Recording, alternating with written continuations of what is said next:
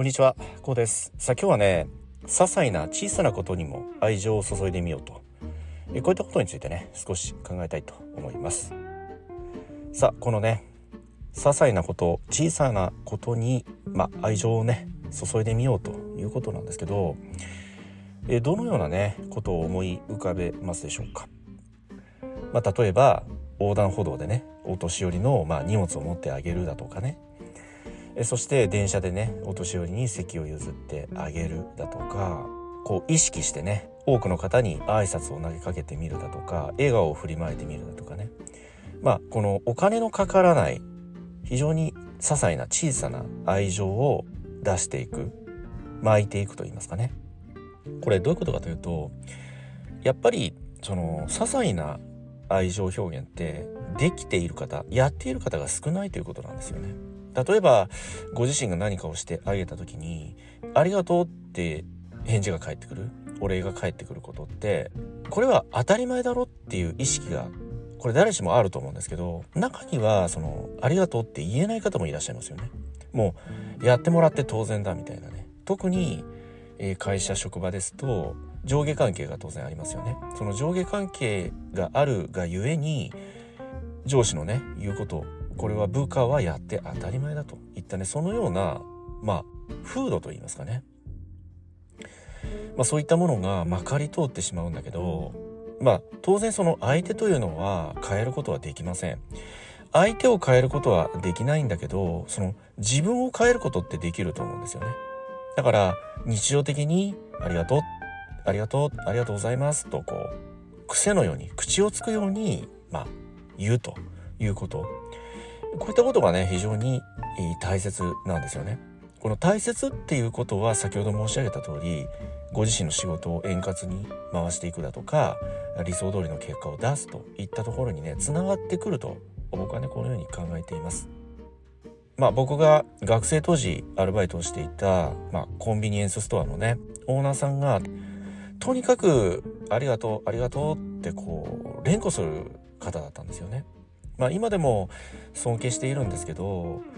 まあ、以前のねエピソードでこの話も少しばかりしたんですけれど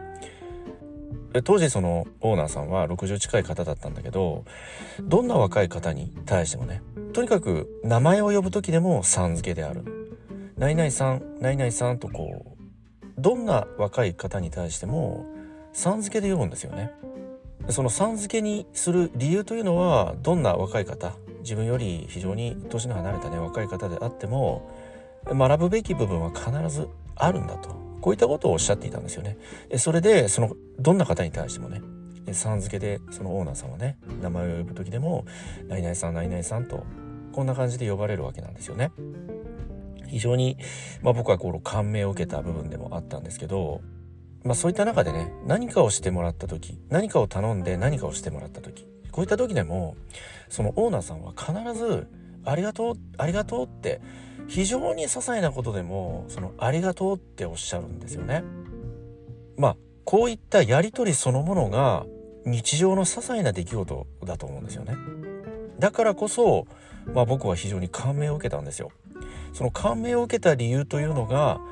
あそれができている方にそれまで会ったことがなかったからなんですよね。特にどんなアルバイト先においてもその目上の方上司の方ってこの「ありがとう」っていう方が非常に少なかった。うん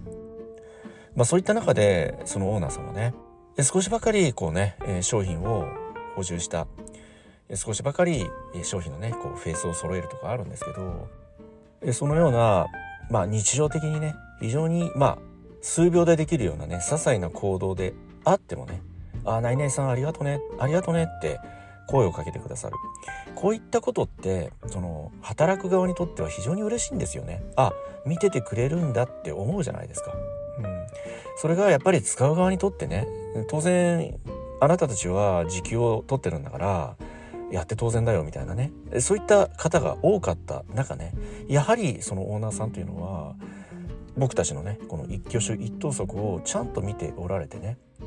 いいものはいい。そしてもちろん叱られたこともありますしやっぱり見てくれている。その見てくれているということも、まあ、小さな愛情であると僕はねこのように考えています。まあ、少しばかりね、えまあ、種類が違うかもしれませんけど、まあ、僕はあの観葉植物が非常に大好きで、まあ、玄関ですとかあとリビングですとかね。観葉植物をまたくさん置くのが好きなんですよね緑が好きなんですよね。まあ、そういった中で昨日なんですけどその玄関の観葉植物が若干こうや元気がなくなってきたわけですよ。こう何て言うんでしょうねうなだれてくるようなそんなイメージですよね。あそろそろ寿命かなってやっぱりねいつかは植物観葉植物であってもいつかは枯れますからそれでもあ寿命が来たのかなと思ってそれでもと思ってこのリビングの方に移したんですよね。その観葉植物を。でそして枯れている、まあ、葉っぱですとかね部分を若干こう剪定をしてね。そしてリビングに移動して、まあ、水を改めて与えてね、まあ、そのようなことをしてみたんですけど。でそうしましたらその翌朝今朝なんですけどその観葉植物を見てみましたらもうとても元気になってたんですよ。そのまあ若返ったようなイメージですよね。まあ、玄関って家の入り口でありその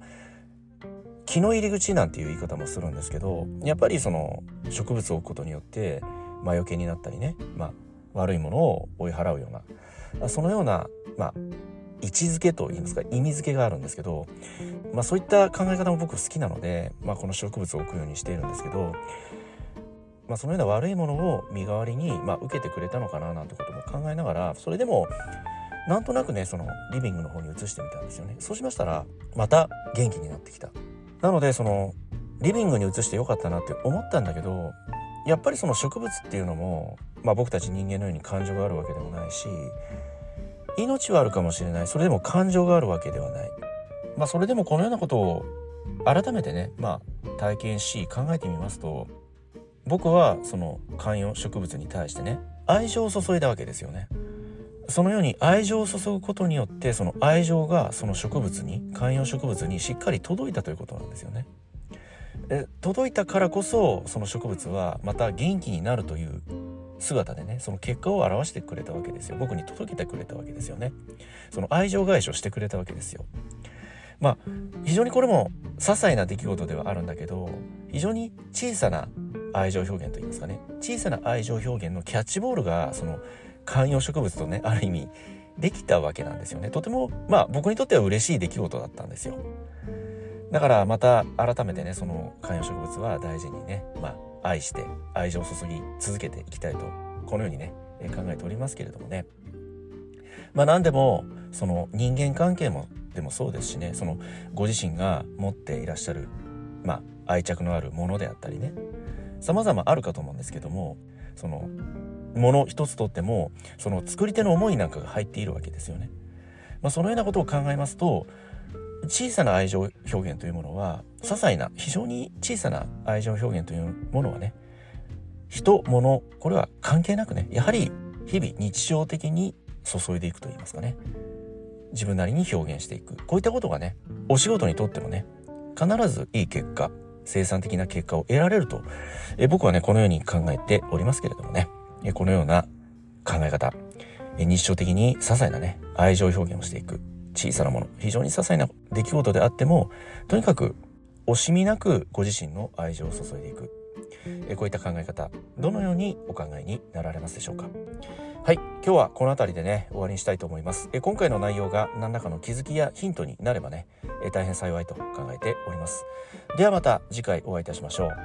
ありがとうございました。